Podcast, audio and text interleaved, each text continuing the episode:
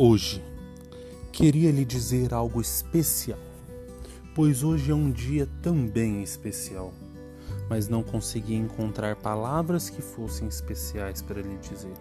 Então resolvi pedir a Deus que hoje lhe dê uma bênção especial.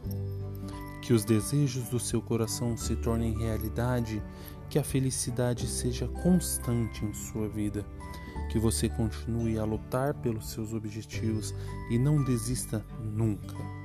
Que o dia de hoje seja o início de um ano de vitórias em sua vida, que a prosperidade venha ao seu encontro e que você nunca esqueça a pessoa especial que você é. Feliz aniversário, Fafael.